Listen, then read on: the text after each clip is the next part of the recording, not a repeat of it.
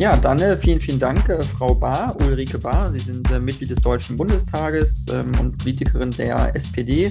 Ähm, seit 2013 sind Sie im Bundestag und Sie äh, sind äh, die Vorsitzende des Ausschusses für Familie, Senioren, Frauen und Jugend seit 2021. Und ähm, da wollte ich einfach mal fragen, wie es eigentlich dazu kam. Also frage ich meine Gäste grundsätzlich in meinem Podcast immer, äh, wie sie da hingekommen sind. Also Politikerin zu werden, was war so ihre Motivation, sage ich mal? Also Sie meinen jetzt äh, generell überhaupt in die hauptamtliche Politik sozusagen eingestiegen zu sein. Genau. Also der, der, Vorlauf ist natürlich ganz, ganz viel ehrenamtliche Arbeit, schon immer engagiert in der SPD, aber das eben wirklich neben meinem Hauptjob, Job in Anführungszeichen als Mittelschullehrerin in Bayern, ähm, wo ich dann auch Stadträtin war, was auch ein Ehrenamt war.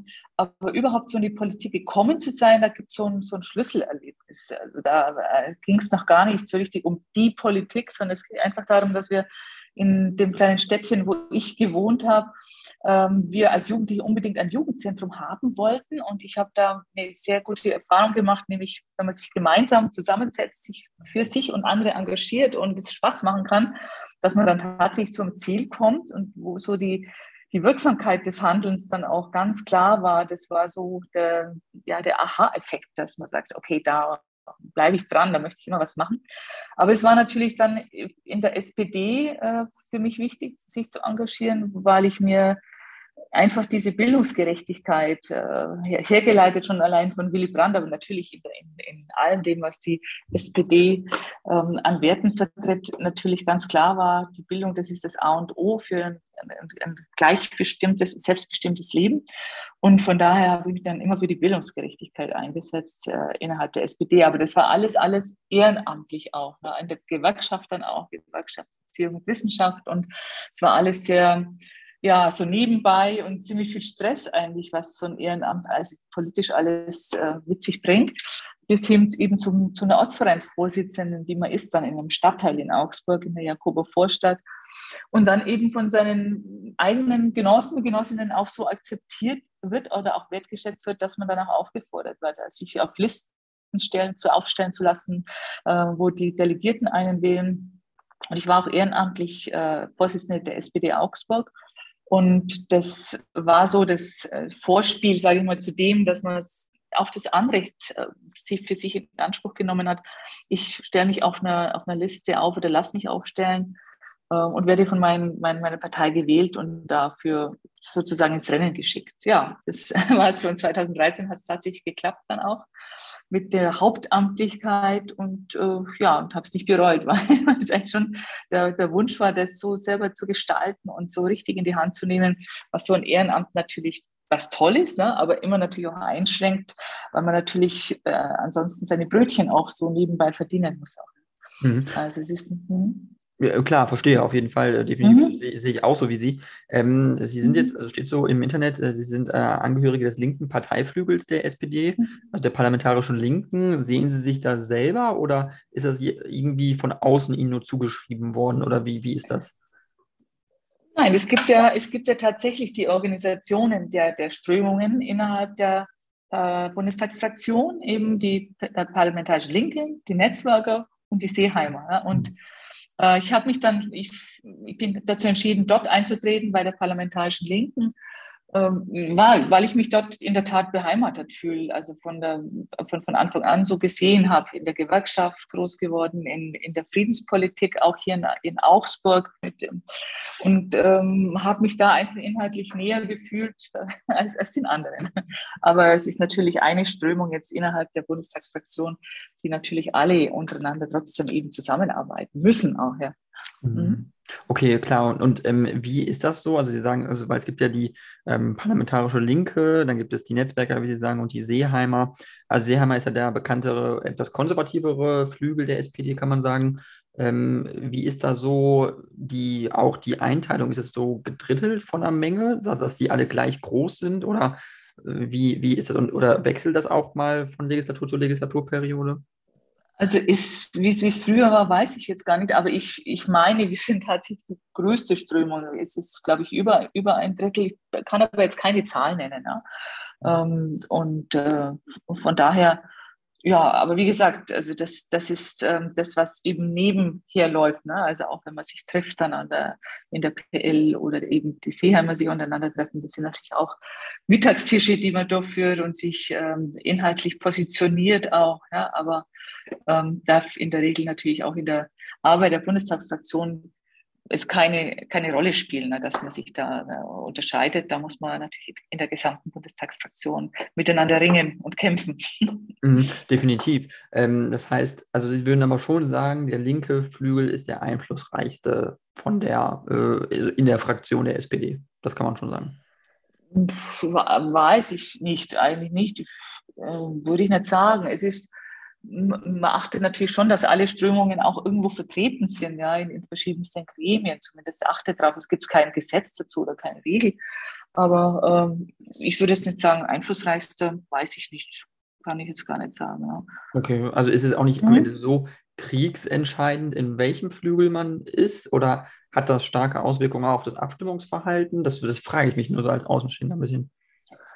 Hm, ich, kriegsentscheidend nicht. Ich denke, es ist, ähm, man merkt natürlich in der Argumentation, denke ich, der, der intern in der Bundestagsfraktion, wo man sich eben aber auch streitet, also richtig demokratisch redlich. Ähm, aber letztendlich äh, ist das nicht die Relevanz für insgesamt für unsere Arbeit. Ich möchte es eigentlich auch gar nicht so in den Vordergrund stellen, diese Dreiteilung der Strömungen. Ich, ich fühle mich da einfach inhaltlich. Äh, wir sind eine, eine Volkspartei und da gibt es natürlich verschiedene Strömungen dabei und ich bekenne mich zu der Linken. Und äh, ich glaube, je mehr man streitet und diskutiert und ins Gespräch kommt, umso mehr ist natürlich für jeden und für jede auch der, der, der Platz auch in der Bundestagsfraktion entsprechend seine Wirkung zeigt, zu zeigen. Mhm, okay, verstehe, verstehe. Ähm, ich würde jetzt äh, ganz gerne mit Ihnen ein bisschen über das, äh, also weil Sie sind ja eben Vorsitzende vom Ausschuss für Familie, Senioren, Frauen und Jugend ähm, und äh, über zwei Paragraphen sprechen. Äh, das hat mir, glaube ich, im Vorfeld mhm. einmal schon mal kurz angesprochen. Also einmal Paragraph 219a ist jetzt mhm. angesprochen worden. Mittlerweile ist ja das, ähm, das Werbeverbot äh, für ähm, äh, Schwangerschaftsabbrüche. Und ähm, dann gibt es eben noch Paragraph 219b in Verkehr bringen von Mitteln zum Abbruch der Schwangerschaft. Und das ist ja nach wie vor ein Gesetz, so wie es hier steht. Also es ist nicht abgeschafft oder so. Und ähm, ich, ich kann es ja nur kurz einmal vorlesen. Ähm, mhm. In dem Gesetz steht drin, äh, also äh, Mittel oder Gegenstände, die zum Schwangerschaftsabbruch geeignet sind, die in den Verkehr gebracht werden, werden mit Freiheitsstrafen von bis zu zwei Jahren oder mit Geldstrafe bestraft. Also heißt das, eigentlich ja de facto, wenn man irgendwelche Medikamente verkauft, die zu einem Schwangerschaftsabbruch führen, ist das strafbar in Deutschland. Äh, ich wollte jetzt eigentlich mehr zu 219a sagen. Ja.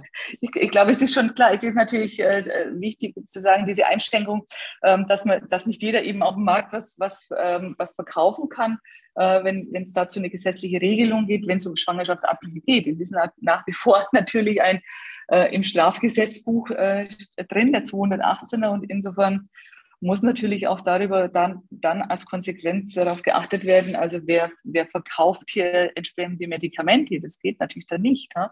Wobei ich ja glaube, dass alles, was mit, dem, mit einem Schwangerschaftsabbruch zu tun hat, rausgehört aus dem Strafgesetzbuch. Das ist aber nochmal ein anderes Thema. Ne? Mhm. Aber was, was glaube ich aber äh, ganz, ganz wichtig war, darum erlaube ich mir jetzt einfach auf den 219a auch äh, zu sprechen zu kommen, war wirklich äh, symbolhaft, aber es ist einfach einfach schon ein, ein, ein Punkt der Selbstbestimmung der Frau, zu sagen, ähm, man kann an Informationen einfach ganz normal rankommen. Ne? Also man kann ganz, also Werbeverbot ist es ja nicht. Es ist keine Werbung im, im herkömmlichen Sinn wie eine Waschmittelwerbung, äh, die ein Arzt machen kann. Das, äh, das ist ja auch entsprechend geregelt. Ein Arzt kann ja nicht eben auftreten wie ein, wie ein Werber für irgendwas, sondern es sind einfach ganz normale Informationen. Und es geht um nichts anderes als ein Informationsrecht, das den Frauen bisher eben vorenthalten wurde. Und jetzt ist es eben auch, wie eben über andere Methoden und andere äh, Behandlungsmethoden äh, und Therapien genauso möglich, eben da zu informieren, so wie dein Arzt das eben macht, äh, mit welchen Methoden und wie und wo und wann. Das ist, glaube ich, das, das Wesentliche. Ja. Ähm, ja, der 219b, der ist natürlich da jetzt noch da drin, das ist richtig. Ähm, ist natürlich im Zusammenhang da dann schon eben im 218er zu sehen, weil natürlich ein ähm, Schwangerschaftsabbruch nach wie vor als Thema in einem Strafgesetzbuch steht. Ja. Und da muss natürlich entsprechend auch geregelt sein, beziehungsweise ist, kann eben nicht jeder einfach ein Medikament verkaufen, ähm, das den Schwangerschaftsabbruch äh, möglich macht. Ja. Aber mhm. warum ist das so? Also, dass in Deutschland das so äh, gesetzlich geahndet wird, weil es ja auch was damit zu tun, dass eigentlich vom Gesetzgeber nicht gewollt ist, dass Schwangerschaftsabbrüche überhaupt möglich werden. Und das ist ja das eigentlich Skandalöse an der Sache, meiner Meinung nach. Ja, das ist natürlich schwierig. Ich glaube, das hat auch mit der, mit der Debatte in Deutschland auch zu tun. Ne? Also äh, es ist ja 75 vom, 1975 vom Bundesverfassungsgericht ähm, eben äh, ja, die Fristenlösung als nicht verfassungsgemäß kritisiert worden. Und da gab es ja dann 93, waren ja lange Debatten. Und 1993 gab es einen Kompromiss, der eben bis heute hält. Man sagt immer so, das ist ein gesellschaftlicher Kompromiss, auf den sich alle eingelassen haben, äh, dass eben ein Schwangerschaftsabbruch straffrei ist bis zur 14. Woche eben, wenn die Frau vorher also an der obligatorischen Beratung teilgenommen hat und sich auch Bedenkzeit drei Tage noch nimmt. Ähm, und äh, das, äh, das ist sozusagen ein Kompromiss gewesen, dieser 218er, ein gesellschaftlicher Kompromiss, der auch bis jetzt auch gehalten hat. Und nach wie vor sind aber wir als SPD und auch, auch die Grünen äh, sehr wohl bei den Überlegungen, diese, diese Regelungen zum Abbruch aus dem Strafgesetzbuch rauszunehmen, herauszulösen. Ähm, das soll aber allerdings eine, eine, Kommission natürlich dann, damit das auch gesellschaftlich tragbar ist. Es gibt halt da ganz, ganz, ganz verschiedene und gegenteilige Meinungen dazu. Und das soll es aber eine Kommission dazu geben, die eingesetzt werden soll, die so diese Neuregelung auch in Angriff nehmen soll, insgesamt das Thema nochmal aufarbeiten, auf zu diskutieren. Jetzt äh, klar im Zusammenhang mit 219a, aber ähm, das andere Thema ganz aus dem Strafgesetzbuch herauszunehmen, das ist natürlich schon ein etwas ja, ähm, knifflig, sage ich mal, schwierig in der, in der Gesamtdiskussion der Gesellschaft. Ja. Mal schauen, ob wir da auch hinkommen, das aus dem Strafgesetzbuch rauszunehmen. Ich wäre da dafür. Mhm, mhm. Ähm, weil es ist ja jetzt alles auch ein bisschen im Lichte ähm, der Entwicklungen, die man auch eben sieht in den USA. Äh, oh ja. Mhm. Eben quasi, mhm. äh, ja, also Schwangerschaftsabbrüche äh, generell vom Bundesverfassungsgericht ähm, in dem Sinne strafbar gemacht worden sind, dass jetzt äh, so äh, Amerikanerinnen, die eben zum Beispiel vergewaltigt worden sind oder ähm, aber auch ein Kind nicht haben möchten, kaum noch die Möglichkeit haben, eigentlich das äh, abzutreiben, das Kind. Und äh, also ist das eine, sehen Sie da eine Rückwärtsbewegung irgendwo aktuell in unserer Gesellschaft, dass es da irgendwie eine Rolle rückwärts gibt? Ja, in den USA auf jeden Fall. Also das ist, das ist schon heftig, ja, diese die Entscheidung. Das war auch an dem Tag, in dem den, der 219a eben aufgehoben wurde in Deutschland und hat zu gleichzeitig, fast gleichzeitig war das an dem Tag äh, eben dieses Landeswahlrecht auf Schwangerschaftsabbruch dann aufgehoben wurde, sodass jedes Land, jedes Bundesland in, in den USA selber darüber entscheidet wie es ist. Und ähm, also das, das hat schon Züge, also die haben für mich schon auch äh, faschistoide Züge, muss ich ehrlich sagen. Äh, auch dieser, dieser Fall einer Zehnjährigen, ja, also vor kurzem aus Ohio, ähm, der da nach der Vergewaltigung zunächst die, die Abtreibung versagt wurde, untersagt wurde und auch äh, ähm, dass es da Organisationen gibt, die die Frauen da ähm, praktisch äh, unter Druck setzen, äh, die eine Fehlgeburt haben. Selbst so weit geht es. Also das ist unglaublich, was da, was da passiert in den USA.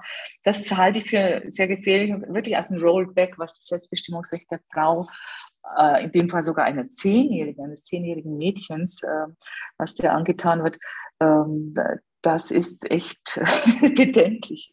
Gut, auf der anderen Seite, wir werden sehen, was das jetzt für Auswirkungen auf die, auf die Diskussion eben in Deutschland hat. Es kann natürlich bedeuten, dass das tatsächlich auch eine sehr, sehr schwierige Diskussion wird, zu sagen, wir wollen das aus dem Strafgesetzbuch raushaben. Allerdings eben jetzt, da habe ich sehr große Hoffnungen auf diese Kommission, die da eingesetzt werden soll, die eben medizinisch, rechtlich und ethische Fragen da ähm, ähm Fragen diskutieren soll und dann auch der Bundesregierung und dem Bundestag eben auch einen Bericht abgeben soll. Und von da aus wird es dann Diskussionen geben. Ne? Aber klar, ähm, 219a hat was ins Rollen gebracht, ähm, war aber eigentlich ursprünglich gar nicht so der, die Absicht, glaube ich, derer, die das auch angefangen hatten, ähm, dann 218er da mit reinzunehmen. Aber es ist natürlich ähm, grundsätzlich schon so, ne? aus dem Strafgesetzbuch das rauszunehmen, das wäre irgendwie die sinnvolle Lösung. Ne? Also das unter Strafe zu stellen, ne? das ist eigentlich gegen das Selbstbestimmungsrecht Absolut. Und, und, und, und da, da frage ich mich so ein bisschen, wenn man ja wirklich im Grundgesetz mal ein bisschen durch oder auch in unseren Gesetzbüchern äh, durchblättert, was da teilweise für Gesetze drinstehen, was alles teilweise strafbar mhm. ist und was für absurde mhm. äh, Dinge da drin stehen, die eigentlich äh, meines Erachtens nach nicht aktuell sind und nicht also äh, zu heutigen Zeiten auch passen. Also ähm, dass das auch lange gedauert hat, finde ich, in Deutschland, dass man zumindest überhaupt erstmal hinkam, dass dieses Werbeverbot mhm. abgeschafft worden ist. Also wie erklären Sie sich das, dass da, dass wir so langsam sind. Wir hatten auch das mit der Homo-Ehe zum Beispiel, bis das mal mhm. gedauert hat, dass das mal gesetzlich zugelassen worden ist. Also da ist, ich finde, unser Land, muss man schon sagen, auch rückständig, oder nicht? Mhm. Ja, ich würde nicht sagen, äh, rückständig, gut kann man es so bezeichnen es hat natürlich auch immer mit Mehrheiten zu tun. Also die, die, ich, ich sage Ihnen ehrlich, es ist halt mit der CDU, CSU eben nicht machbar gewesen. Auch die, die Ehe für alle, die war ja so auch erst am allerletzten, im allerletzten Moment, die hat man ja immer verschoben auf der Tagesordnung, aber es ist erst eben im allerletzten Moment möglich gewesen, äh, wo dann auch Merkel sozusagen die, die Abstimmung freigegeben hat. Ja? Aber äh, es kommt immer auf die Konstellation der, der Parlamentarier an, auf die, auf die Mehrheitsverhältnisse. Und diese, diese Ampelkoalition, die ist schon eine fortschrittlichere als die, als die große Koalition, wo sich ja auch innerhalb unserer eigenen Partei auch sehr viele äh, verwehrt hatten ursprünglich. Und wir hatten ja schwere Abstimmungen, ob wir wirklich in diese große Koalition wieder gehen. Und das äh, war, weil uns klar war, dass bestimmte Dinge auch nicht machbar sein würden. Ne? Weil man natürlich in der Koalition um in einem Koalitionsvertrag ringt um die Dinge und äh, jeder muss irgendwo einen Kompromiss eingehen. So ist es nun mal in der Demokratie. Und äh, jeder muss auch mit Gesichtswahren mit bestimmten Themen auch rausgehen können aus den Verhandlungen. Und dann, ist, dann steht es aber da drin in dem Vertrag. Ein Vertrag ist Vertrag und heißt, man muss auch gemeinsam abstimmen. Das bedeutet auch ein Koalitionsvertrag. Und wenn man sich dann eben auch vorher nochmal um die Themen streitet, wird auch klar, mit der einen oder anderen Partei geht da kein Weg hin. Das muss einem klar sein. Ne? Gut, äh, kann man sagen, ja, äh, CDU, CSU ist halt dann auch sehr, äh, nicht alle, ne, aber ist halt dann auch eben sehr, sehr konservativ, die da ticken dann auch. Ne? Klar. Mhm. Es hat, ja. es hat mit Mehrheitsverhältnissen tatsächlich zu tun. Es dauert natürlich dann eben. Ja, klar ist natürlich die Gesellschaft vielleicht insgesamt noch nicht ganz so fortschrittlich gewesen, die Jahrzehnte vorher. Äh, und man hat natürlich auch diesen, diesen Kompromiss eben mit dem 218er, den man da seit 2000, äh, 1993 hatte, war man ja auch froh. Und gesagt, oh, sind wir froh, dass wir so weit sind jetzt. Ja, und wollte es auch nicht so richtig anpacken, das Thema, weil man eigentlich schon auch befürchtet hat, das könnte auch wieder ein Rollback bedeuten. Und ich setze da jetzt große Hoffnungen auf diese Koalition, weil doch einige Dinge da möglich sind. Also eh für alle wäre in dieser Konstellation viel früher möglich gewesen. Mhm, okay, ähm, das heißt, Sie sind auf jeden Fall auch ganz äh, zufrieden an diesem Punkt, dass es einfach jetzt äh, sich wirklich zumindest was bewegt hat. Äh, aber was sind jetzt, mhm. was ist Ihre Meinung wirklich, was jetzt ja wirklich irgendwo, ja, es gibt ja nach wie vor eben dieses Problem in Deutschland, dass es eben nicht so äh, legal ist, dass man es einfach machen kann. Also weil wenn Leute jetzt wirklich einen Schwangerschaftsabbruch machen möchten, ab einem gewissen Monat oder so, dann fahren die jetzt zum Beispiel in die Niederlande. Das habe ich zumindest mitbekommen. Mhm. Ähm, mhm. Aber man möchte ja eigentlich in Deutschland dahin, dass das möglich wird, zu jeder Zeit mhm. eigentlich. Mhm. Und das auch in Deutschland ist zum Beispiel Probleme gibt mit Krankenhäusern oder so, wenn die jetzt mhm. katholisch sind oder so und dann kommen da ja. Frauen, die wurden vergewaltigt und sagen, ich möchte mein Kind abtreiben, dass sie jetzt dann sagen, nee, das machen wir nicht. Diese Fälle gibt es ja mhm. auch. Also muss man ja schon sagen, äh, da hat Deutschland nicht nur vom Gesetzgeber her, sondern auch strukturell in den Krankenhäusern vielleicht ein Problem, wenn die Kirche mhm. da irgendwie Einfluss hat. Mhm. Also es ist in der Tat, also wenn ich jetzt allein in Bayern äh, mir das anschaue, wirklich ein Problem der Infrastruktur und der guten und transparenten medizinischen Versorgung für Frauen. Ne? Natürlich, wir haben äh, viele Gynäkologen, aber äh, die, die eine Abtreibung durchführen, ne? das, ich glaube in, in, ganz Bayern äh, ganz wenige, ein, zwei und das ist immer die Sprache von dem in, in München, der 76-jährige Arzt, der das, der das macht ja, und auch bisher gemacht hat.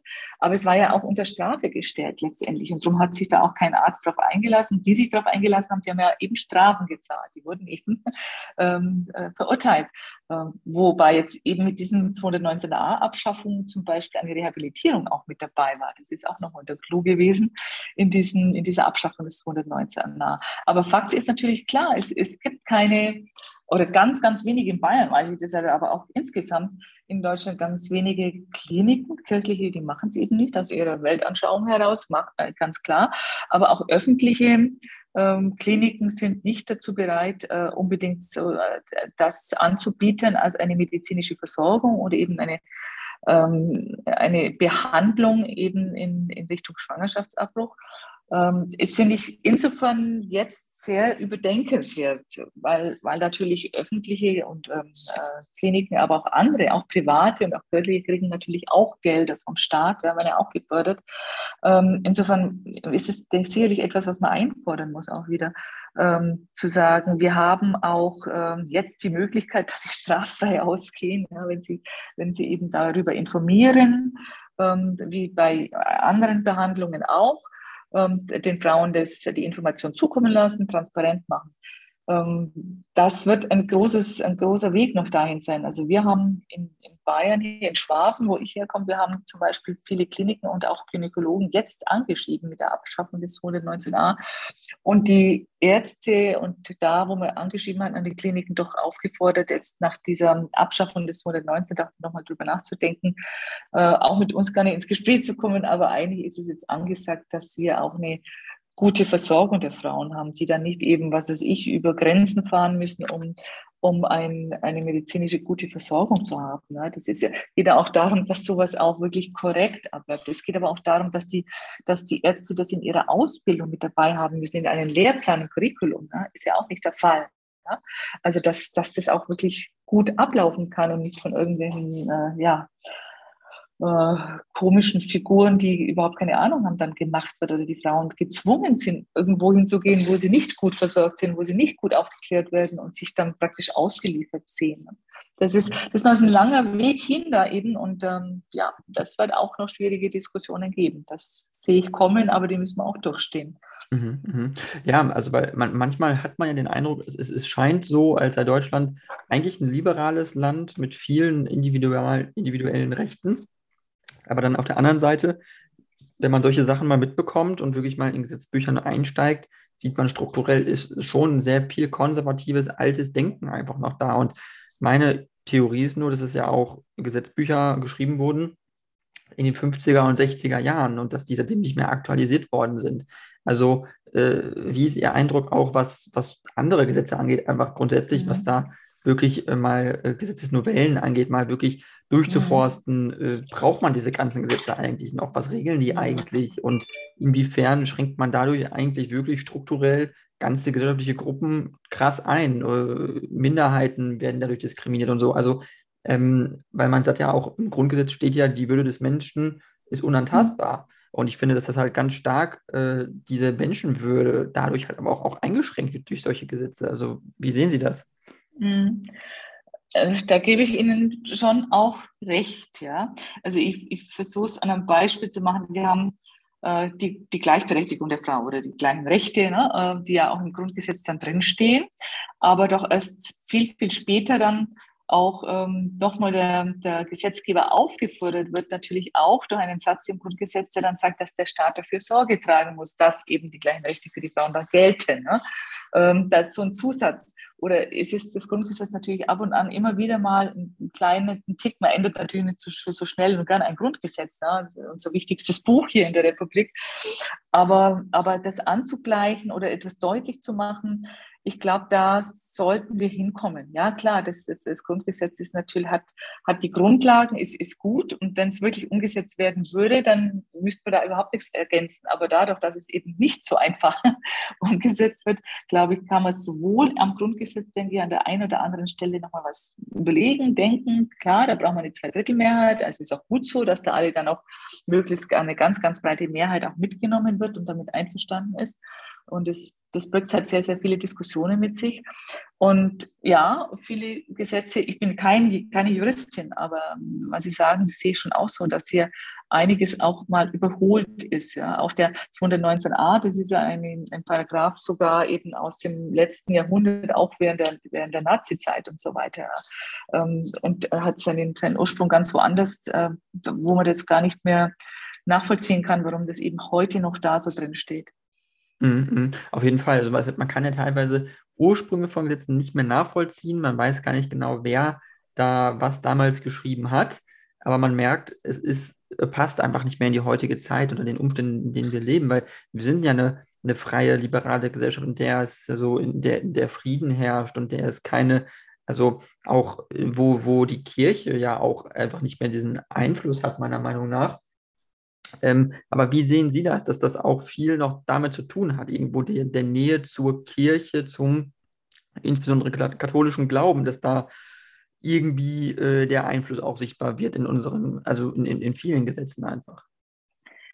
Naja, klar, von, von, von der Tradition her, was alles, was alles mitgenommen wird. Aber ich glaube, die, die katholische Kirche hat ja, klar, das, das ist natürlich auch, wir haben auch in unseren Reihen natürlich entsprechende ähm, Arbeitsgemeinschaften auch und äh, auch im Bundestag diejenigen, die so praktisch die Kirchenbeauftragten sind, weil sie natürlich eine gesellschaftliche Relevanz haben, ja, und weil, weil natürlich auch viel an ähm, ja, gesellschaftliche Arbeit auch geleistet wird. Ja? Das kann man ja nicht wegleugnen. Das ist auch gut so. Ähm, aber die Kirche hat natürlich insofern, wenn Sie das meinen, nicht mehr den, den Einfluss oder hat natürlich auch gerade die katholische Kirche sehr große Probleme, was sexuelle Gewalt angeht ähm, dass sich natürlich viele abwenden von ihr, ja klar. Das ist nochmal, und uns viele eben auch austreten. Insofern, da, der Einfluss ist tatsächlich ein geringerer geworden. Ja? Und äh, gibt ja auch die Statistiken mittlerweile, wer noch in der Kirche ist und wer nicht. Und wer, und, ähm, aber es hat natürlich, ähm, hat natürlich schon auch Auswirkungen ähm, auf, auf das ganze gesellschaftliche Zusammenwirken. Also ich bin in der, Kathol in der Kinder- und Jugendhilfe immer in, in in Verbindung und immer im, im, Gespräch mit einer katholischen Jugendfürsorge und mit der evangelischen ähm, und mit der Diakonie, weil die ja natürlich sehr viele Einrichtungen haben, weil sie sehr viel äh, natürlich auch machen gesellschaftlich. Das, das, will ich auch gar nicht missen, muss man auch dazu sagen. Auch, ab, da ist natürlich auch noch die AWO, das ist der Paritätische Verband, mit dem ich ganz viel zu tun habe. Ähm, und insofern ist das eine ganz, ganz schwierige Diskussion, glaube ich, zu sagen, sie hätten zu wenig Einfluss oder hätten da nichts mehr zu sagen und so weiter und so fort. Also das ist der andere Part. Ja. Aber wenn es natürlich, wenn es natürlich darum Selbstbestimmungsrechte der Frau, äh, da sind natürlich schon, sage ich mal, ist, ist, ist ganz, ganz, ganz viel Luft nach oben dann auch. Ja. Mhm. Ja, definitiv. Und äh, wenn man auch guckt, was die Kirche ja auch, natürlich hat sie auch gute Seiten an sich und, und, hat eine gesellschaftliche Relevanz, das sehe ich auch. Es ist nur so, die Kirche, das kam jetzt kürzlich raus, letzte Woche in den Nachrichten, dass äh, die Kirchenaustritte mittlerweile so hoch sind, dass schon die mehr als die Hälfte der Deutschen mittlerweile nicht mehr in der Kirche ist als, als, als vorher. Also, dass mhm. es sich jetzt zum ersten Mal gedreht hat, sozusagen. Und dieser mhm. Trend äh, verstärkt sich ja jetzt auch noch weiter, weil man in einer gesellschaftlichen Debatte Themen hat wie die äh, den ganzen Skandalen durch äh, reihenweise äh, Misshandlungen, Vergewaltigungen, mhm. die in der mhm. katholischen Kirche, insbesondere in der katholischen Kirche, aber auch in der evangelischen Kirche, äh, stattgefunden haben. Man hat Verhalten von Bischöfen wie dem ähm, äh, oder wie von dem Kardinal Wölki aus ähm, dem Erzbistum Köln, der nicht gewillt ist, zurückzutreten angesichts solcher solcher ähm, Skandale, dass strukturell in der Kirche Hunderte, wenn nicht Tausende äh, ähm, Priester, Pfarrer äh, sich an Kindern vergriffen haben in der Vergangenheit und es wahrscheinlich immer noch tun. Äh, und das, das wird nicht klar aufgearbeitet, meiner Meinung nach.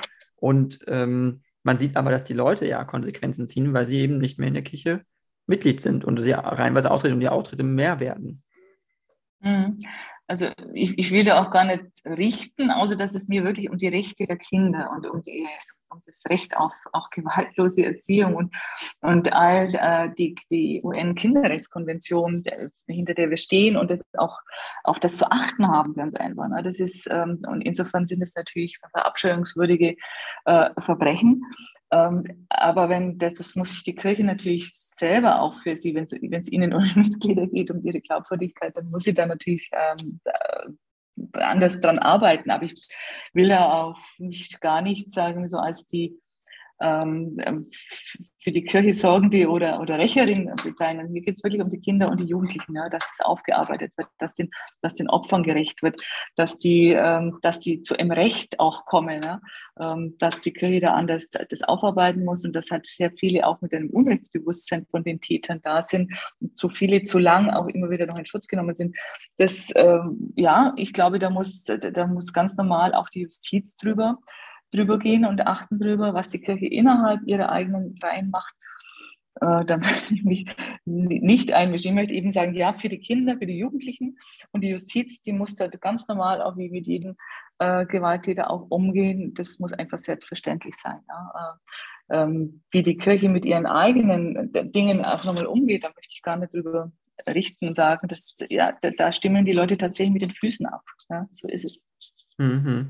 Ähm, aber was bietet der Staat Ihrer Meinung nach an, um dann Opfern zum Beispiel auch äh, entgegenzukommen, zu helfen, dass man äh, aufgefangen wird, auch weil häufig ist ja auch ein Problem, dass zum Beispiel solche Opfer sich nicht melden, äh, das nicht sagen, also äh, dass, äh, dass den Eltern nicht erzählt wird, dass äh, jahrelang, jahrzehntelang ähm, es Opfer gibt, die dann erst irgendwann in die Öffentlichkeit treten und sagen, ja, mir ist es damals auch passiert. Ich will jetzt nicht sagen, mhm. dass es nur in der Kirche passiert ist, es gibt es auch in Vereinen, mhm. es gibt es ja. in Sportvereinen ja. und in, beim Fußball genau. oder sonst wo. Mhm. Aber in der Kirche scheint es ein strukturelles, großes Problem zu sein, wo es sich, sich also äh, vergleichsweise also extrem häufig auftritt. Mhm. Und ähm, man muss ja auch als Staat, als Gesellschaft diesen Menschen was anbieten können irgendwo. Also ich, ich denke, es gibt ähm, tatsächlich natürlich auch, äh, ja, ich soll sagen, von, von Therapien angefangen bis hin, aber, aber auch, dass Gesellschaft auch dafür sorgt, dass eben etwas enttabuisiert wird, ja? dass es auch möglich ist, in Gesellschaft sich offen dazu zu bekennen, dass einem Gewalt angetan wird. Ja? Also es wird ja ähm, die, die, diejenigen, die Opfer sind und jetzt älter sind, die sind ja in, in Verhältnissen auch aufgewachsen und gesellschaftlichem Klima, wo was, äh, wo man einem Kind gar nicht geglaubt hätte wahrscheinlich, ja, aber dass man, dass man, dass man sowohl jetzt auch Kinder von vornherein auch präventiv auf Dinge aufmerksam macht, dass man sie stark macht, dass man sie empowert, ja, dass sie, dass sie sich auch selber wehren, erwehren können. Das ist schon mal ein ganz wichtiges Ding, das, das Staat und das Gesellschaft mit beitragen kann, von der Erziehung und Kleinkind, von, von ganz klein an eben auch sozusagen auch für die Demokratie, für politische Bildung oder Bewusstsein zu machen, aber auch eben äh, sie schützt, indem man sagt, also wenn sich jemand dazu bekennt, dann auch sozusagen auch schützt und sich für diese Menschen dann auch einsetzt. Ich habe jetzt äh, erst vor kurzem eine Veranstaltung beim, beim Weißen Ring gehabt, wo sehr viele Ehrenamtliche arbeiten. Auch diese ehrenamtliche Arbeit sollte man stützen. Das ist auch unser, unser Belang, auch in einem Unterausschuss bürgerschaftliches Engagement im Bundestag, dass wir die Vereine und die Verbände und in dem Fall jetzt ganz speziell auch den Weißen Ring unterstützen, damit die auch wirklich sich für die Opfer einsetzen. Das heißt, ganz, ganz, ganz viel zuhören, vielleicht bis hin auch zu, zu Beratungsstellen und ähm, als ein Lotse äh, bis hin zu Therapien möglich machen. Äh, ähm, da, äh, bei, der, bei der Polizei ist vielleicht auch tatsächlich mehr der Täter im Vordergrund oder vor Gericht. Ne? Der ist immer da, aber die Opfer waren viel zu wenig eben berücksichtigt und mit ihnen umgegangen und entsprechend auch äh, behandelt und verhandelt auch. Ich glaube, da ist ganz viel Rückenstärkung notwendig bis hin eben aber auch ähm, ganz konkrete Therapien und Möglichkeiten, das aufzuarbeiten. Aber diese äh, Prävention dagegen äh, anzugehen, ist tatsächlich auch so ein äh, wirklich nochmal Vereine und Verbände, wo sowas womöglich passiert. Die Prävention heißt natürlich, dass auch aufgeklärt wird. Wir haben ja auch, und Vereine und Verbände machen das ja auch im Sinne des Kinderschutzes, ähm, dann auch aufzuklären und entsprechend auch ein Auge drauf zu haben. Wer ist in einem Sportverein mit? Wir haben ja das bis hin zu diesen Führungszeugnissen, die natürlich umstritten sind, immer weil sie sehr umständlich zum Teil auch ähm, äh, zu, ja, sehr, sehr umständlich äh, daran zu kommen an die Führungszeugnisse, beziehungsweise da sagt man ja, wir, wir, wir stempeln damit jeden Ehrenamtlichen ab, der da arbeitet. Ähm, nein, es geht einfach darum, diejenigen, die mit Kindern und Jugendlichen arbeiten, die, die müssen eben entsprechend auch ähm, ein Führungszeugnis auch vorweisen, dass das dann auch die Professionalität dieses Vereins und Verbands natürlich unterstützt, ja? bis hin zu Beratungen und äh, offenes Ohr und Auge zu haben. Auch, mhm. aber, aber ich glaube, es ist, es ist wirklich ein gesellschaftlicher, und da glaube ich auch, dass wir weiterkommen, dass wir da progressiver werden müssen und auch werden, sein werden, ähm, da überhaupt nichts mehr durchgehen zu lassen, also was, also überhaupt nichts mehr wegschauen möglich ist. Das ist, heißt jetzt nicht den anderen Nachbarn und sonst was zu beobachten und zu bespitzeln, das meine ich damit nicht. Nein, aber ein, ein Bewusstsein, eine Sensibilität in der Gesellschaft zu haben und für die Opfer wenn, wenn sie Opfer geworden sind, aber vorweg schon diese Prävention, an der zu arbeiten, von, von klein an in der Schule und überall. Wir haben, wir haben ja auch unseren äh, Beauftragten oder jetzt eben die, eine Beauftragte wieder, ähm, äh, weil äh, in Fragen der, der sexuellen Gewalt gegen Kinder, ähm, der, der sich dessen in der Bundesregierung auch annimmt und äh, der ähm, der das damals war, der hat auch sehr viel bundesweit über, über die Kultusgrenzen hinweg an Schulen auch getan, sehr viel Informationsmaterial an die Schulen, an die Lehrer, also die Leute und Menschen befähigt dazu auch hinzuschauen und ähm, auch nicht hilflos dastehen zu lassen. Ja, was mache ich, wenn ich mitbekomme, dass einem Kind Gewalt angetan wird? Wo wende ich mich hin? Ähm, wo ist die nächste Beratungsstelle? Das sind alles Dinge, die auch zu einer Struktur, zu einer Infrastruktur gehören, für die auch Gesellschaft gesamt und der Staat natürlich auch verantwortlich ist. Mhm, mhm. Ja, auf jeden Fall. Ich äh, stimme Ihnen da auf jeden Fall vollkommen zu. Ähm, ich bin da ganz auf Ihrer Seite. Ich ähm, würde es gerne noch äh, zu dem nächsten Thema einmal überschwenken, das auch äh, Sie ja irgendwo betrifft, weil Sie Vorsitzende des Ausschusses für Familie äh, sind und ähm, auch Frauen und Jugend. Und wir haben ja jetzt den, ähm, den russischen ähm, Angriffskrieg auf die Ukraine seit einem halben Jahr. Und wir haben viele ukrainische Flüchtlinge in Deutschland. Äh, also Schätzungen sind ja 500.000 bis 600.000 mindestens, die nach Deutschland gekommen sind. Ich weiß nicht, Sie wissen das vermutlich besser. Ähm, wie ist, mhm. aber okay, also wie, wie ist das mhm. so von der, von der Integration? Hat dann die Bundesregierung in dem Sinne auch einen Plan, was die Flüchtlinge angeht? Will man die hier integrieren in der Gesellschaft und wie will man das machen? Ähm, wie kommen die auch unter, weil man hat das Gefühl, viele sind ja auch bei Verwandten. Es gibt jetzt nicht in dem Sinne so ähm, Flüchtlingseinrichtungen, wie es die in der syrischen Flüchtlingskrise 2015 gab. Mhm. Mhm. Also es ist, es, ist eine, es ist eine Herausforderung. Ich habe schon den Eindruck, dass, dass äh, für die deutsche Gesellschaft diese Flüchtlinge mehr akzeptiert. Das klingt jetzt ein bisschen äh, vorwurfsvoll, aber es, es gibt tatsächlich so eine Unterscheidung auch, das sind die Flüchtlinge aus der Ukraine, die sind aus Europa und ähm, schauen auch nicht ganz so fremd aus, ja. Ähm, also es ist tatsächlich so, dass die Flüchtlinge hier, äh, die ukrainischen und auch gerade, weil man natürlich äh, diesen Krieg für sehr, sehr verwerflich natürlich ansieht, ähm, hier besser akzeptiert werden. Das ist das Erste. Ja.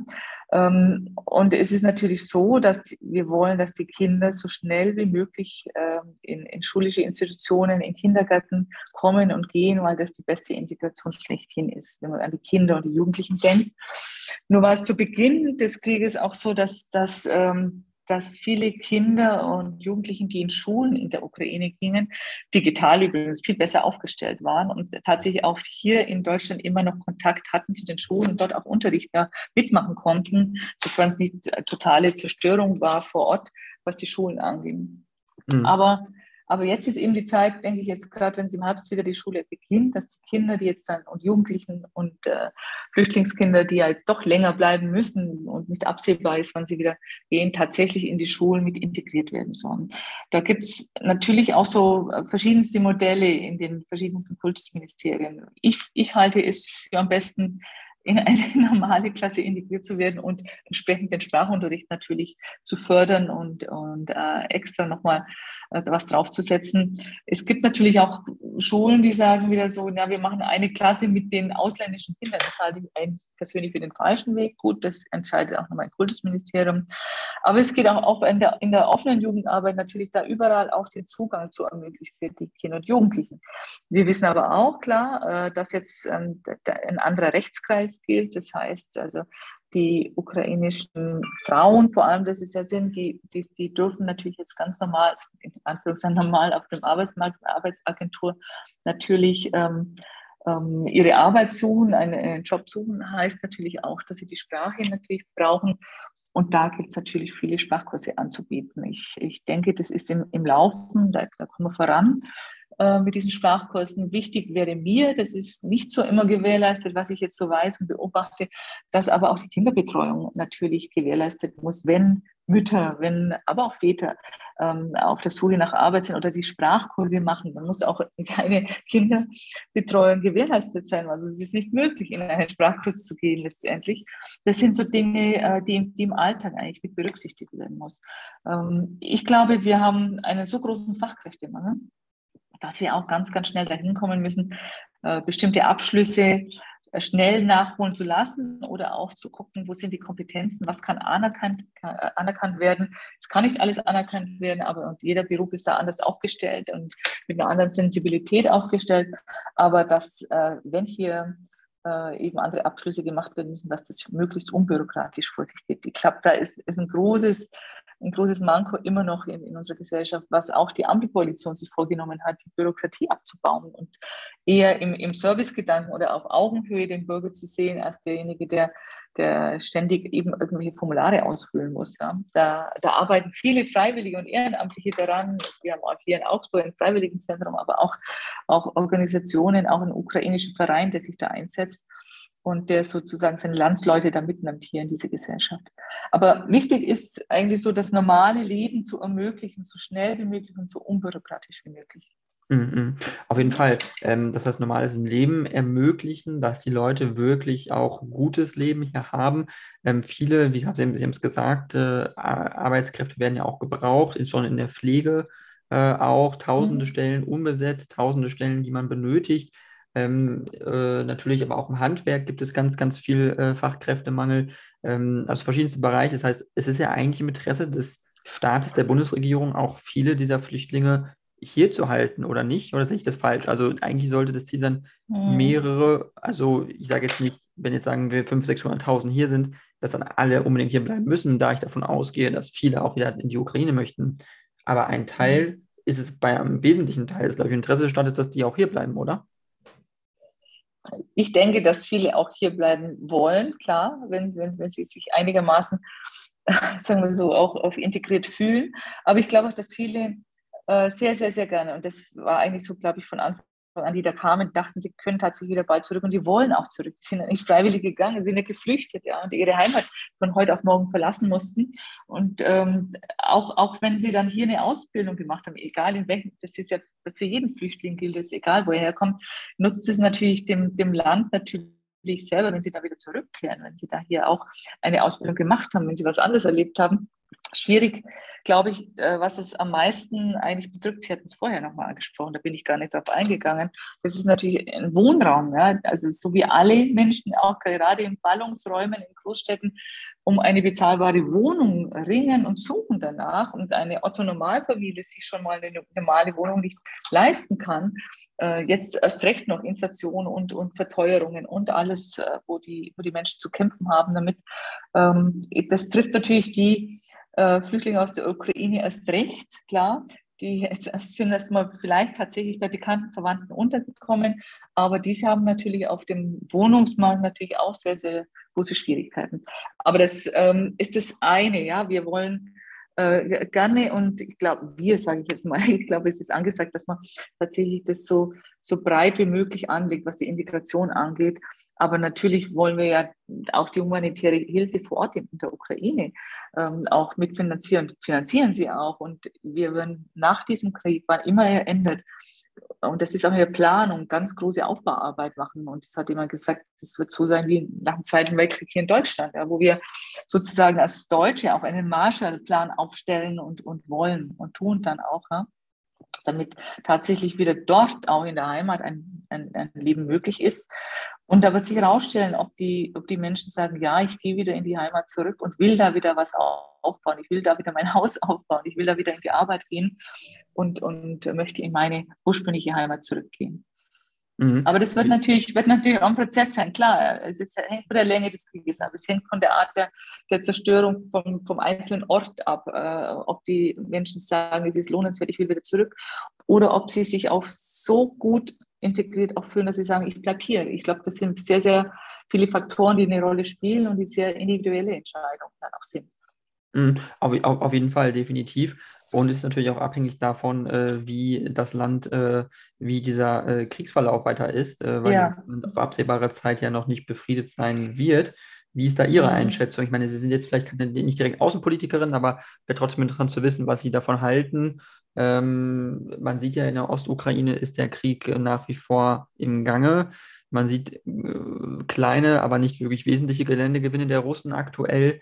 Aber ähm, wie stehen Sie auch zu dem Thema schwere Waffenlieferungen weiterhin? Weil ich weiß, dass das ein Thema ist, was die SPD auf jeden Fall beschäftigt. Ja, es beschäftigt die SPD. Ähm, mich beschäftigt es auch von Anfang an sehr, sehr emotional zum Teil, wenn man eher eben in der Friedensbewegung aufgewachsen ist. Aber natürlich die Situation sich wirklich maßgeblich verändert hat, also grundlegender, dieses, das große Wort der Zeitenwende, wo schon klar ist, ähm, dass man, äh, dass, dass eine, ein, ja, ein grundsätzlicher Pazifismus, ja, gerne gut, aber man muss auch gucken, dass die, die Menschen dort nicht auch nur noch abgeschlachtet werden. Sie müssen sich ihrer Haut erwehren können. Und insofern sind Waffenlieferungen erst einmal okay, um salopp zu sagen.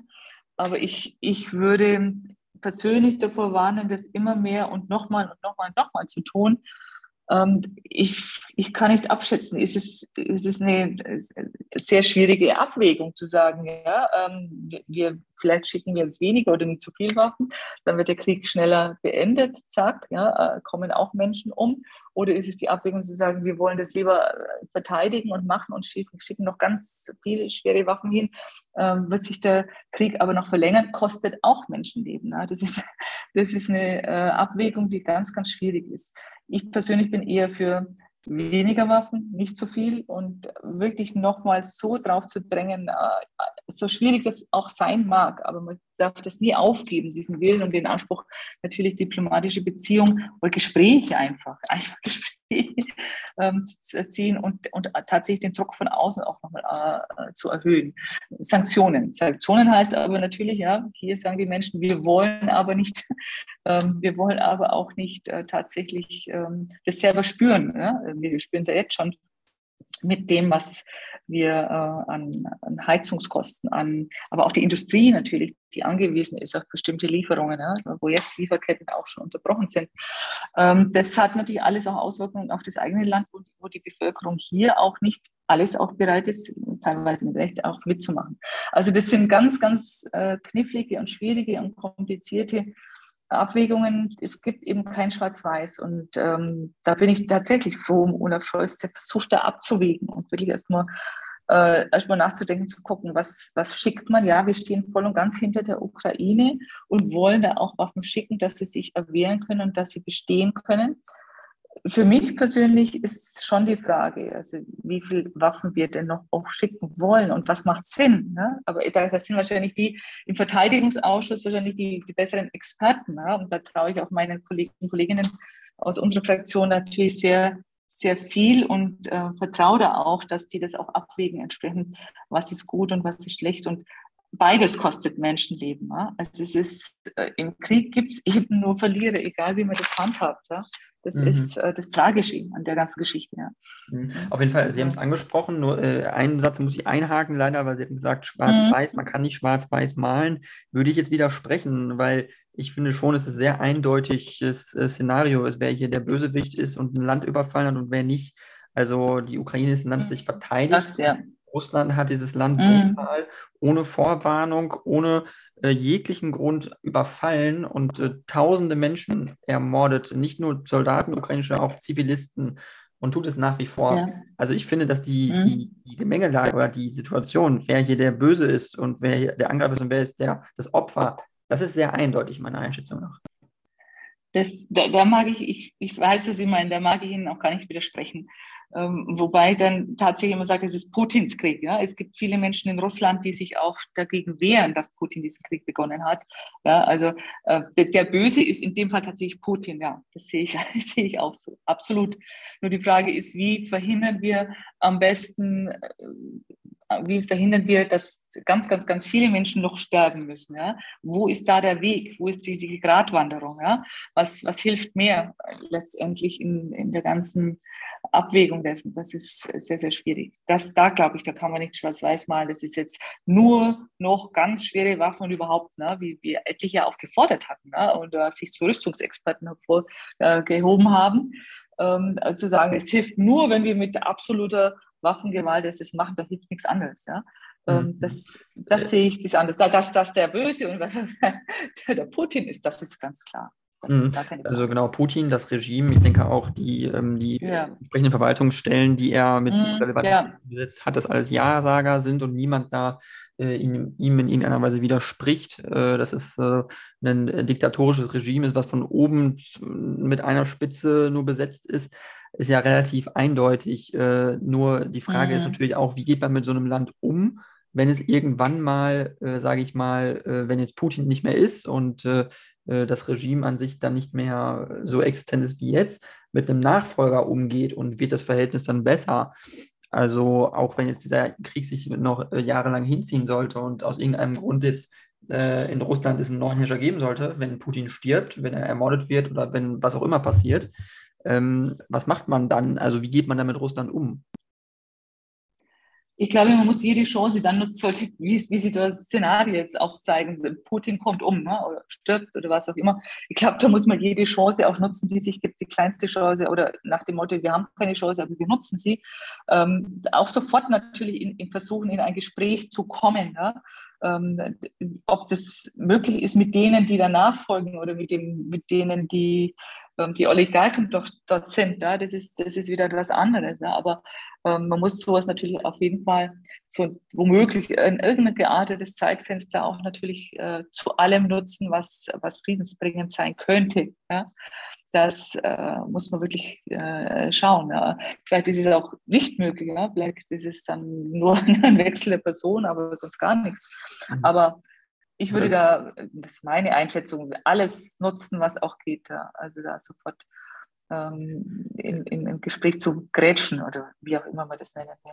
Mhm. Äh, wie bewerten Sie noch kurz äh, äh die, die Bemühungen äh, von Angela Merkel äh, mit dem Minsk, Minsker Abkommen, mit den Verhandlungen mit Frankreich zusammen im Normandie-Format, so gesagt, so, so genannt, diesen, diesen Frieden in der Ukraine irgendwo äh, erhalten zu bleiben, weil das waren ja enorme diplomatische Bemühungen, äh, Anstrengungen, die man unternommen hat.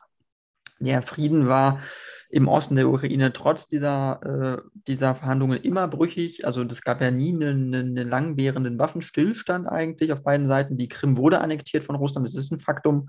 Und ähm, nur als nochmal noch mal als Nachschub, äh, es waren ja jahrelange Friedensverhandlungen. Und äh, Putin hat Anfang dieses Jahres äh, trotzdem entschieden, die Ukraine zu überfallen. Ähm, das heißt, wie kann man dann angesichts dessen, was man gelernt hat, auch aus Verhandlungen mit Russland im Thema Ukraine, dann jetzt noch auf Verhandlungen setzen? Na gut, äh, Verhandlungen setzen einfach deswegen und, und wenn es auch äh, nur ein Menschenleben rettet, ja.